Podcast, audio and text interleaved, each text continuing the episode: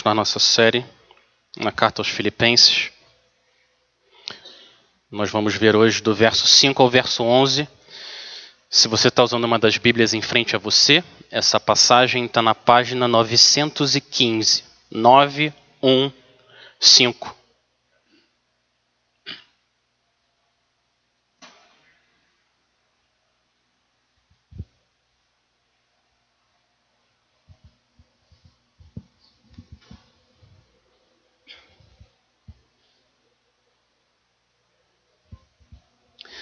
Filipenses capítulo 2, a partir do verso 5. Assim diz a palavra do Senhor. Seja a atitude de vocês a mesma de Cristo Jesus, que, embora sendo Deus, não considerou que o ser igual a Deus era algo a que devia apegar-se, mas esvaziou-se a si mesmo, vindo a ser servo, tornando-se semelhante aos homens e sendo encontrado em forma humana, humilhou-se a si mesmo e foi obediente até a morte e morte de cruz. Por isso, Deus o exaltou à mais alta posição e lhe deu o nome que está acima de todo nome, para que ao nome de Jesus se dobre todo o joelho, nos céus, na terra e debaixo da terra, e toda língua confesse que Jesus Cristo é o Senhor para a glória de Deus Pai. Vamos orar mais uma vez.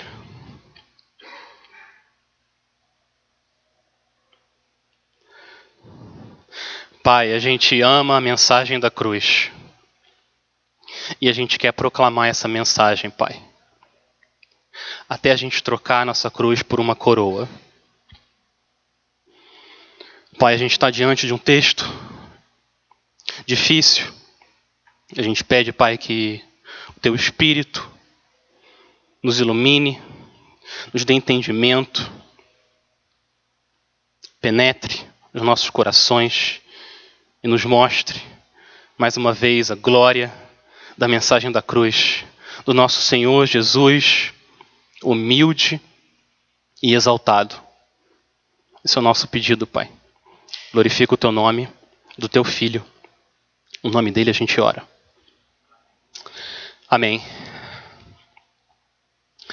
A nossa mente limitada não é capaz de entender completamente o que, que esses versos estão dizendo. Mas mais difícil do que o texto em si é entender a realidade por trás dessas palavras.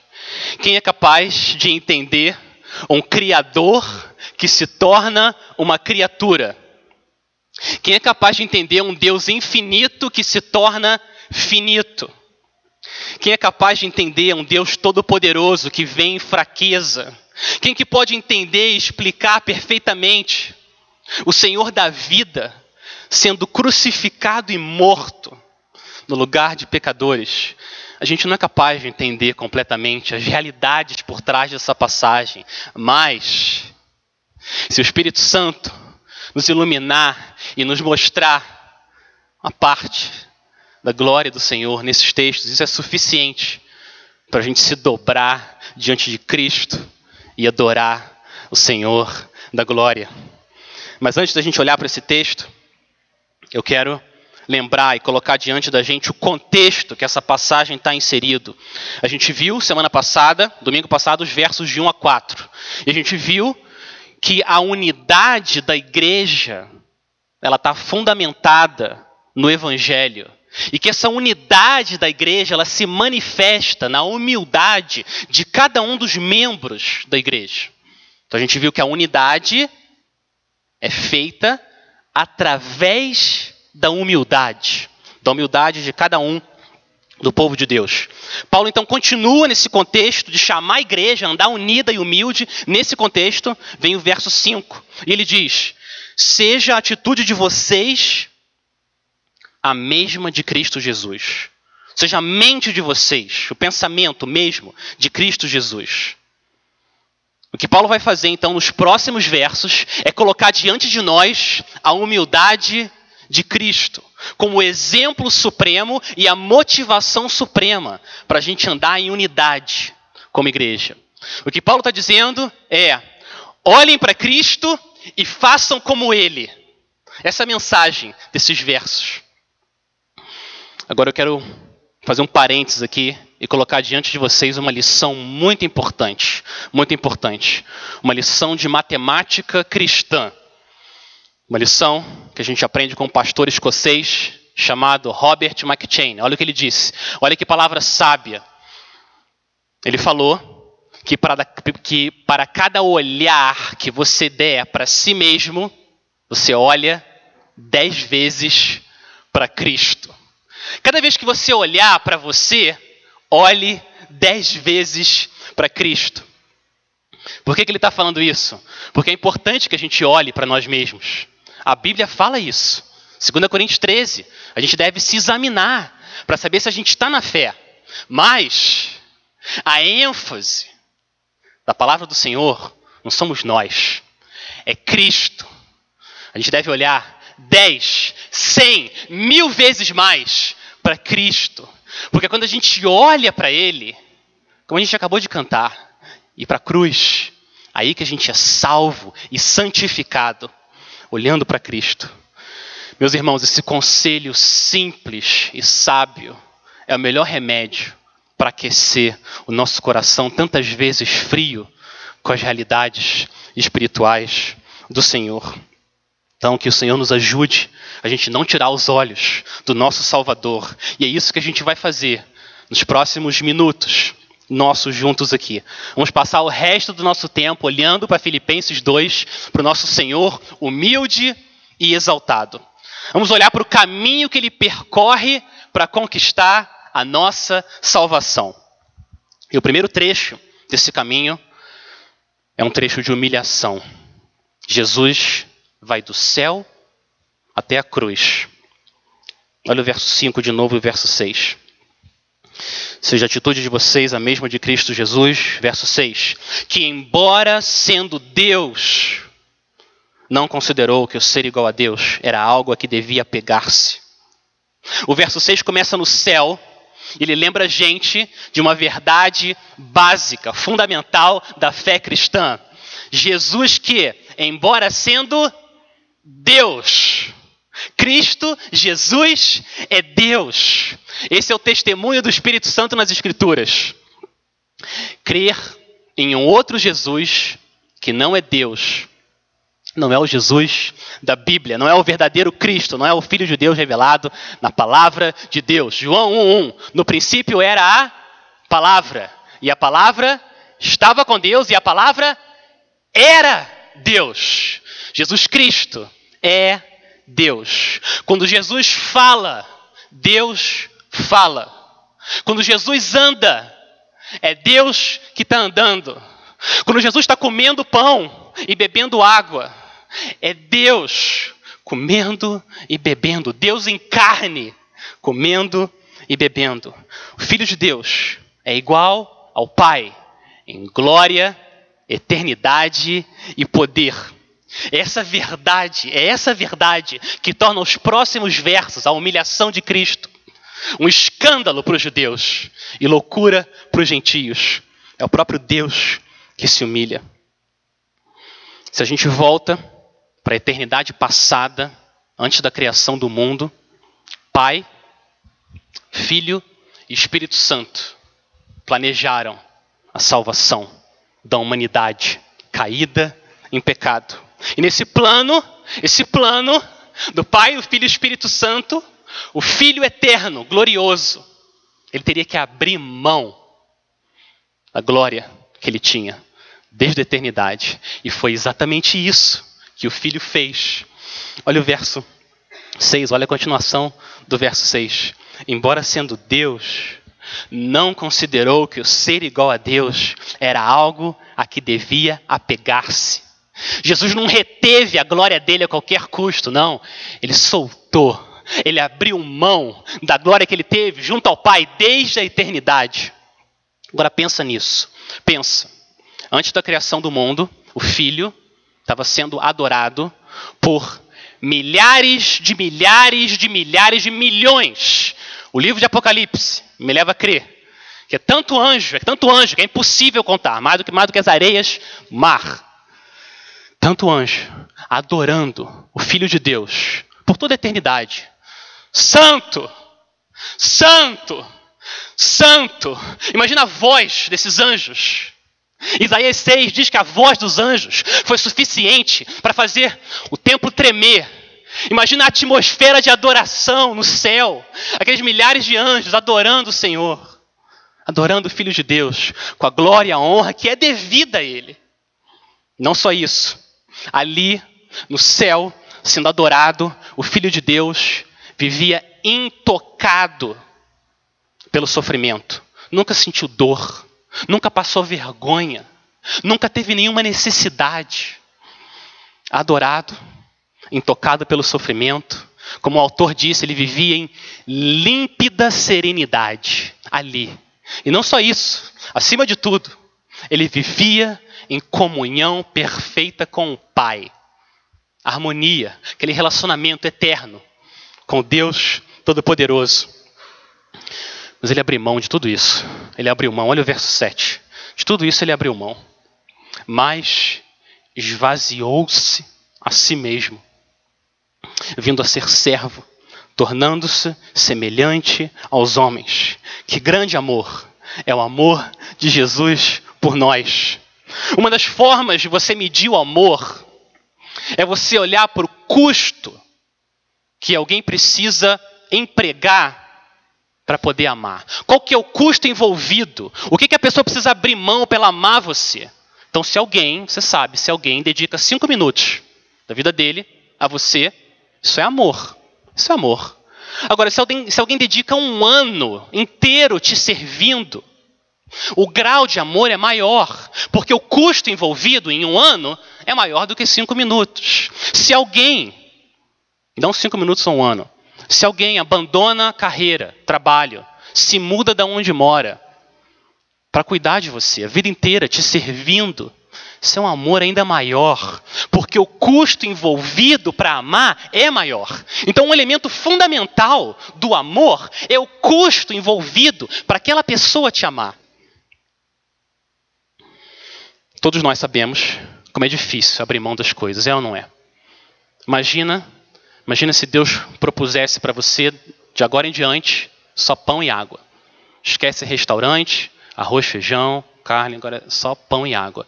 Difícil abrir mão e ter uma refeição simples a vida inteira ou não é? Imagina, agora você vai viver num barraco, você vai sair da sua casa, viver num barraco, metade do tamanho da sua casa.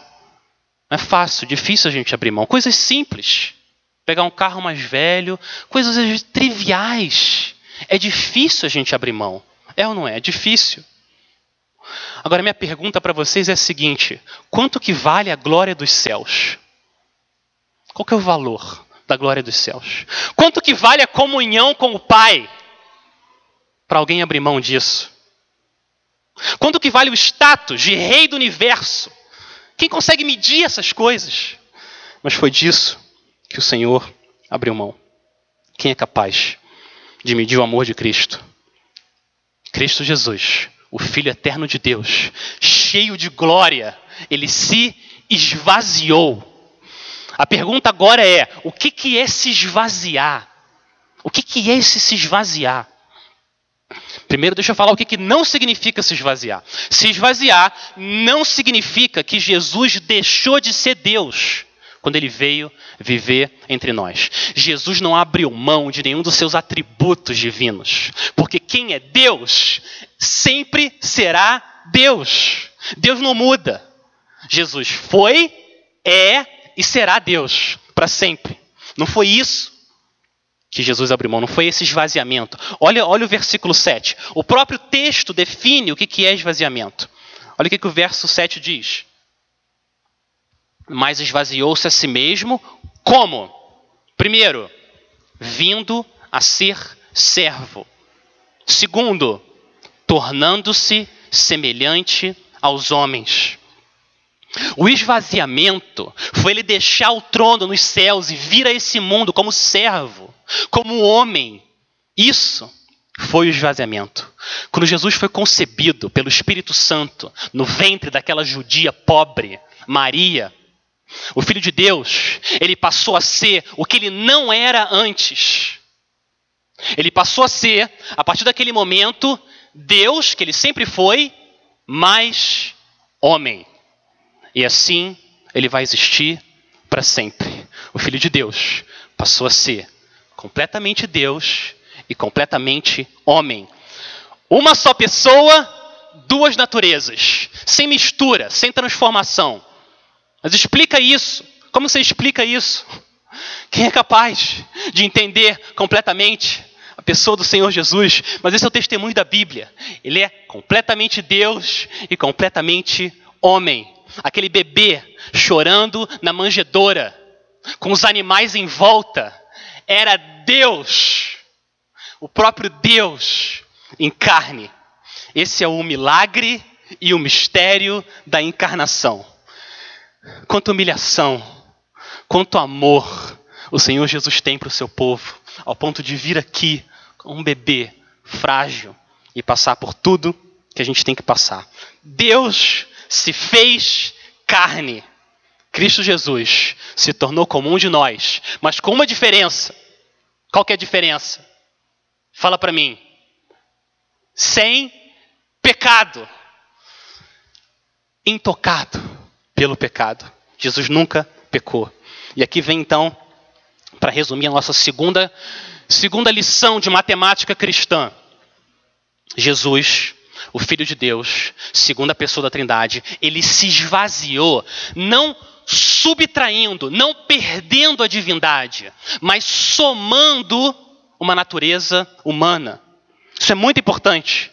Quando Jesus andou nesse mundo, as pessoas olhavam para ele, elas não viam Deus, mas era Deus que estava ali, coberto como, como se fosse um véu pela humanidade dele. Então a humanidade de Cristo era um véu que cobria, mas era o próprio Deus andando entre os homens, Deus em carne. Porque se a gente fosse ser salvo, Deus teria que vir até nós. Agora, o filho do homem experimentar uma vida em carne, isso por si só já é humilhação. Se ele tivesse vindo como o rei mais poderoso, mais rico da história, se ele tivesse vindo dessa forma, isso por si só já seria uma humilhação. É ou não é? Porque ele teria que deixar o céu, onde ele era adorado, o status dele de rei divino, e vir viver aqui, nesse mundo, cheio de pecado. Se isso fosse verdade, já seria uma grande humilhação. Mas ele se humilhou ainda mais. A Bíblia não fala que ele veio como um rei rico e poderoso. Não é isso. Olha o que, o verso 7 diz. Ele veio como? Como que ele se esvaziou? Primeiro ponto. Ele veio como servo.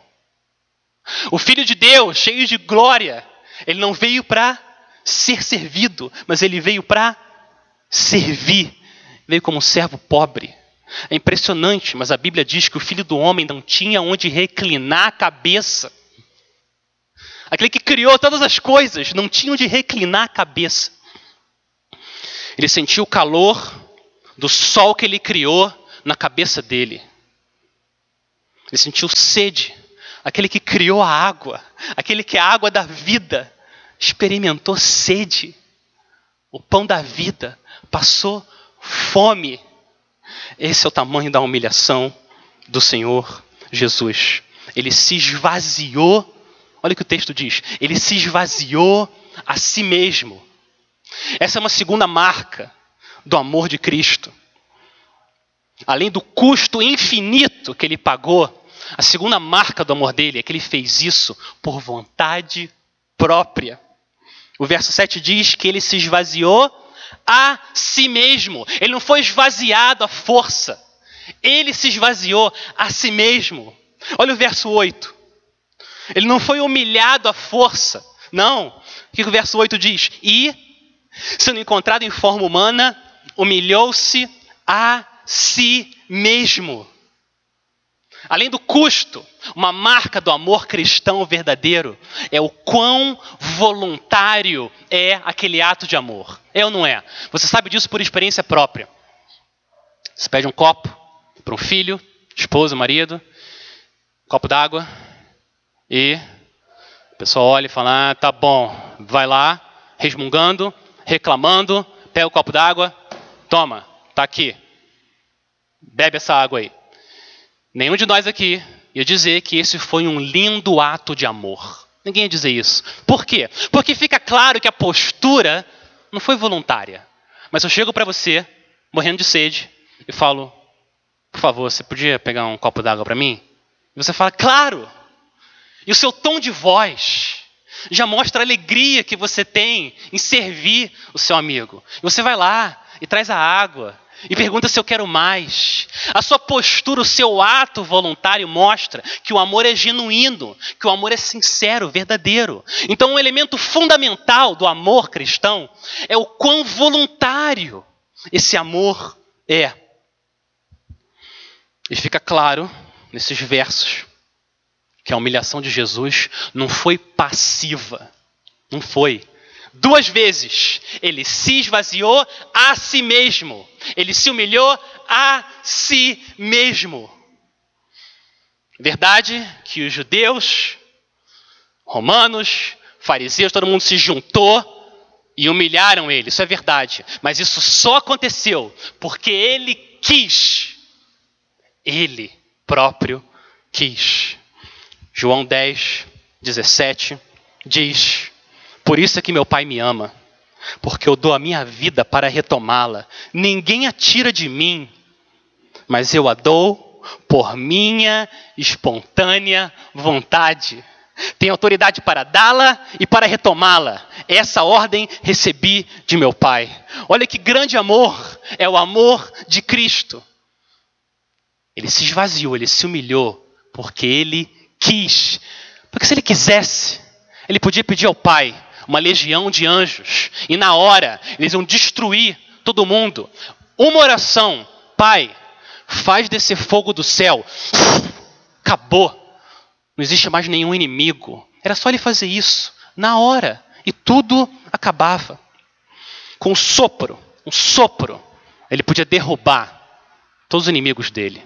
Mas ele não fez isso ele ficou quieto. Cristo Jesus, que sustenta o universo com a palavra do poder dele, ficou quieto. Nas palavras do profeta Isaías, ele foi oprimido e afligido, e contudo, não abriu a boca. Como um cordeiro foi levado para o matadouro, e como uma ovelha que diante de seus tosqueadores fica calada, ele não abriu a boca. Quem é capaz de medir a humildade do Filho de Deus, que por amor ao Pai, por amor ao povo dele, ficou calado? Mas ele se humilhou ainda mais. Ele se humilhou ainda mais. Olha o verso 8. Sendo encontrado em forma humana, humilhou-se a si mesmo e foi obediente até a morte. Ele não só veio como servo e como homem, mas ele também foi obediente até a morte.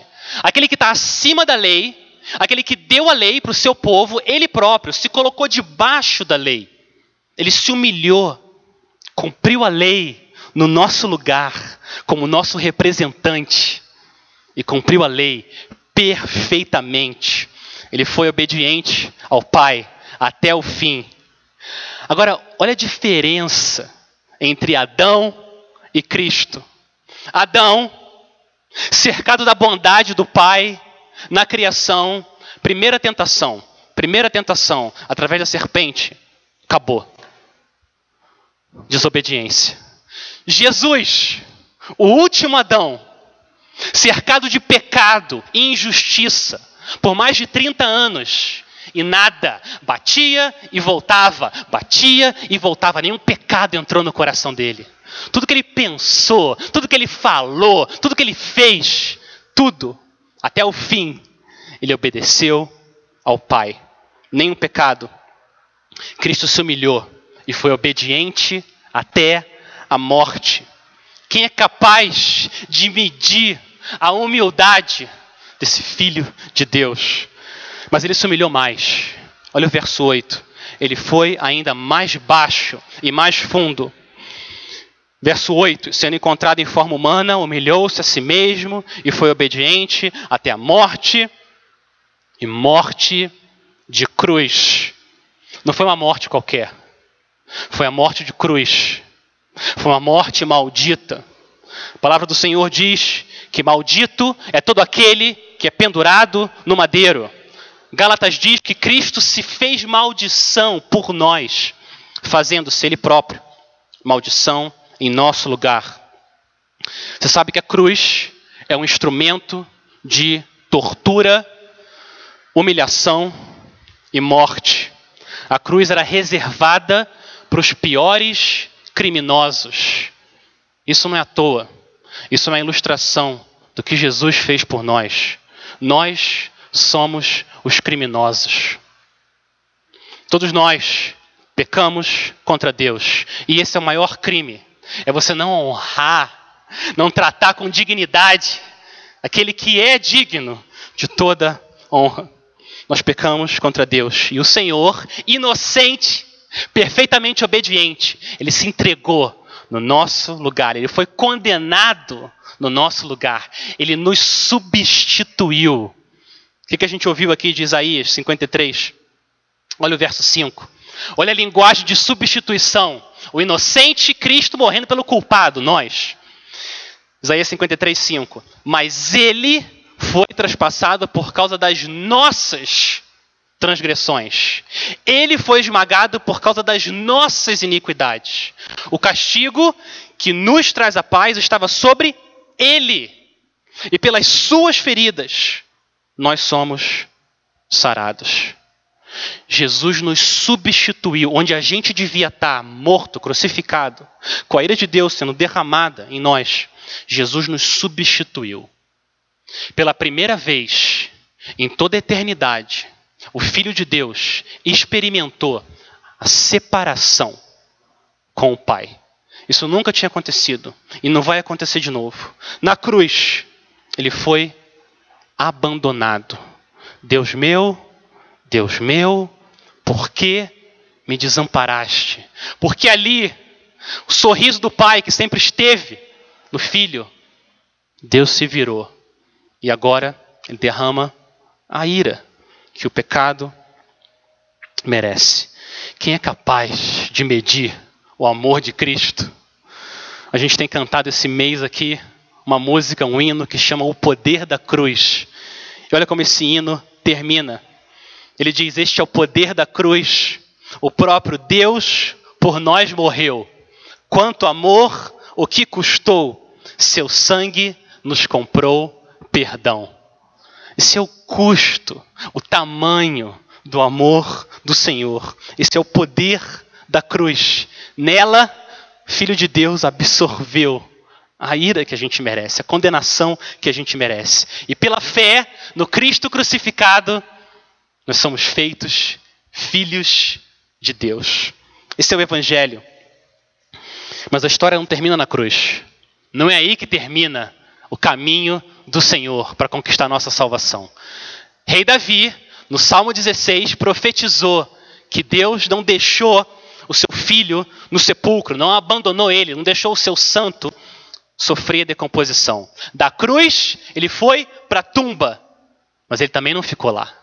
Ele não ficou na tumba. No terceiro dia, no poder do Espírito Santo, ele ressuscitou. Agora, com o corpo glorificado, o corpo que ele tem agora livre da dor para sempre. O corpo corruptível de Jesus deu lugar ao corpo incorruptível. A mortalidade deu lugar à imortalidade. Jesus levantou daquela tumba. Ele olhou para a morte. Ele perguntou: Ó oh morte, onde está a sua vitória? Ó oh morte, onde está o seu aguilhão? E qual foi a resposta? Nada, silêncio. Silêncio. Porque a morte de Cristo matou a morte. Silêncio. A vitória de Cristo na cruz tragou a morte, destruiu a morte de uma vez por todas. Essa foi a vitória do Senhor Jesus. O primeiro trecho para conquistar nossa salvação foi de humilhação, do céu à cruz. Mas o segundo trecho, o segundo trecho foi de exaltação. O Filho de Deus foi exaltado Vamos continuar lendo agora.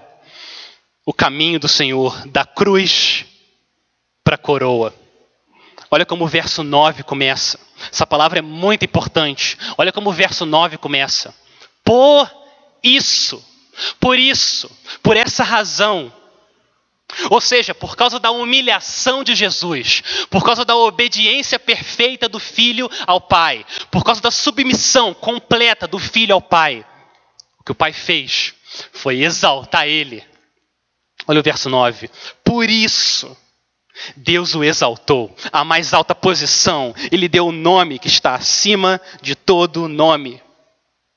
Cristo se humilhou à mais baixa posição. Agora Deus reverte a história e exalta ele à mais alta posição. Uma posição que nunca, nunca ninguém vai ocupar. Depois que ele cumpriu a obra que o pai dele deu para ele fazer, agora Cristo, como Deus e homem, o Messias, exaltado da linhagem de Davi, ele foi exaltado à posição mais alta do universo.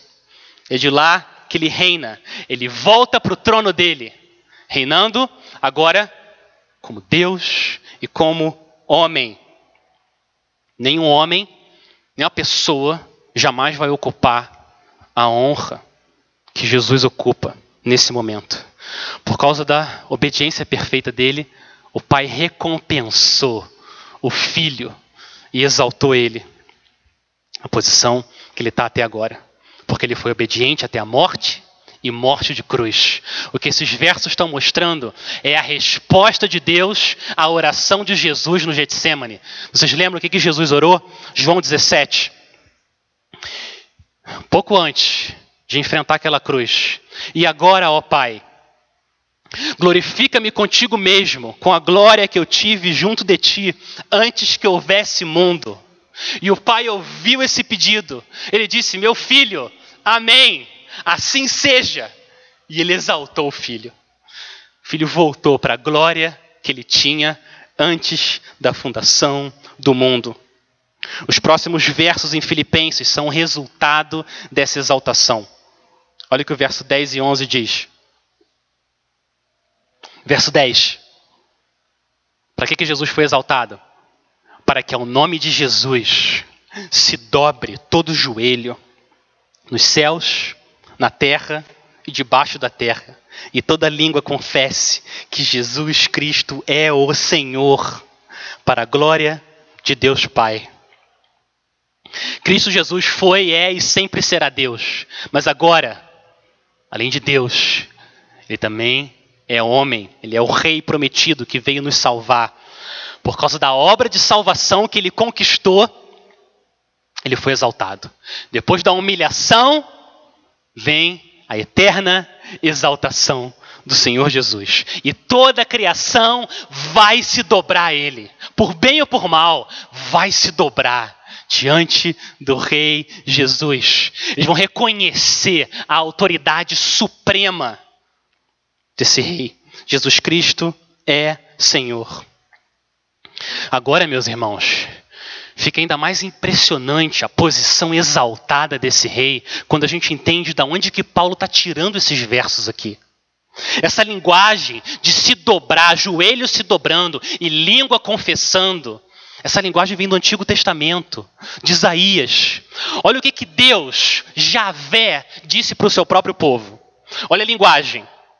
Isaías 45, Deus falando com o seu povo: Voltem-se para mim e sejam salvos, vocês, todos os confins da terra, porque eu sou Deus e não há outro. Por mim mesmo tenho jurado, da minha boca saiu o que é justo, e a minha palavra não tornará atrás. Olha o que Deus diz agora: diante de mim se dobrará todo joelho e jurará toda língua. Você percebe o que está acontecendo? No contexto de Isaías, é o povo de Deus, exilado, longe de Deus, precisando de salvação. Deus olha para o povo e diz: Venham para mim, voltem para mim, eu sou único, eu sou o Salvador. Eu vou até vocês, eu vou salvar vocês. Olhem para mim, venham até mim. Ao meu nome, todo mundo vai se dobrar. E aí Paulo vem, pega essa passagem de Isaías, que é atribuída a Deus, ele vem e aplica ao nome de quem? Ao nome de Jesus. O que a Bíblia aplica Deus Javé, agora é aplicado a Jesus. Porque Deus reina através de Cristo. Paulo entendeu que a promessa de Deus de vir pessoalmente para salvar seu povo, Deus fez isso através do filho dele, que veio pessoalmente, Deus em carne, salvar o seu povo. Esse é o evangelho. A salvação pertence ao Senhor. E ele veio. Quem é capaz de medir a sabedoria de um Deus que coloca esse plano de salvação? Ele recebe a glória e nós recebemos a graça. Olha como termina o verso 11. Tudo isso é feito para a glória de Deus Pai. O Pai glorifica o Filho e o Filho de volta glorifica o Pai. O Pai, como aquele que exalta o Filho e dá para ele o nome acima de todo nome, ele também recebe a glória pelo que ele fez através do Senhor Jesus, porque dele, por ele e para ele são todas as coisas. A ele, pois a glória para sempre. Amém. Então Cristo se humilhou por nós e agora com toda a autoridade, ele vai ser adorado como rei. E nesse exato momento, enquanto a gente está aqui sentado, ele está intercedendo pelo seu povo, garantindo que cada um de nós vai perseverar até que ele volte e troque a nossa cruz por uma coroa. Todas as ovelhas do Senhor vão vir até o grande rei. Agora, meus irmãos, eu quero lembrar para vocês o contexto que está essa passagem. Olha como começou essa passagem. Por que, que Paulo está colocando diante de nós essa visão sublime, exaltada do Filho de Deus? Olha como começou a passagem. Verso 5: Seja a atitude de vocês a mesma de Cristo Jesus. E ele vem e coloca agora o rei, humilde, exaltado. Por quê? Qual que é a mensagem para a gente? A mensagem é: vivam uma vida digna do Evangelho. Andem de forma unida, humilde entre vocês. Considerem os outros superiores a vocês. Então ele coloca Cristo como exemplo de quem fez exatamente isso. No fundo, a palavra do Senhor está dizendo: olhem para Cristo, olhem para Ele. O Deus que se fez servo, se humilhou, foi obediente até a morte. Agora vocês olhem para ele e imitem ele no poder do Espírito. Veja que grande salvação ele conquistou para vocês. Olha a humilhação que ele sofreu. Olha o amor dele. E agora imitem a Cristo. Vivam para a glória dele. Como? Como que você vive para a glória dele? Imitando ele, com essa atitude humilde, se vendo como um servo a gente faria bem se cada vez que a gente entrasse na nossa casa, antes de abrir a porta, a gente lembrasse: Senhor, através de Cristo eu sou um servo, me ajuda a servir a minha casa. Cada vez que a gente entrasse por essa porta aqui nessa igreja, eu sou um servo, como Cristo, Senhor, me ajuda. Me ajuda a andar em humildade, servindo o seu povo, vivendo como Cristo viveu.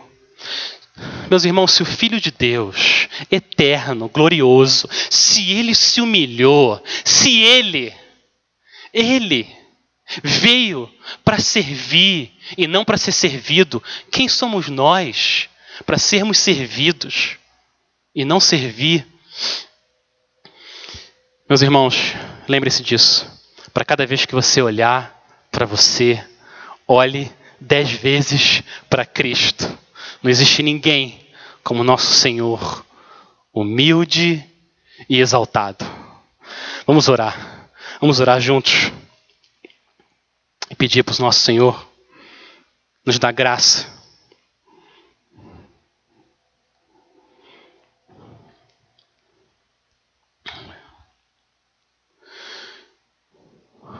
a profundidade da riqueza, da sabedoria e do conhecimento de Deus. Senhor, quão insondáveis são os teus caminhos e quão inescrutáveis os teus juízos. Quem de nós aqui, Pai, é capaz de conhecer a tua mente, ou dar algum conselho ao Senhor? Quem de nós deu alguma coisa ao Senhor que o Senhor agora nos deve? Mas a gente quer adorar o Senhor pela tua graça, pelo teu plano de salvação. Senhor Jesus, o próprio Deus, se fazendo homem, se humilhando, se esvaziando no nosso lugar. Nos ajuda, Pai, como igreja, a refletir a glória do teu Filho, andando em dependência do Senhor, em humildade, em comunhão, para que o teu nome seja exaltado. A gente pede isso, porque o Senhor é bom e a tua misericórdia dura para sempre. No nome santo do Senhor Jesus, o Rei humilde e exaltado. Amém e amém.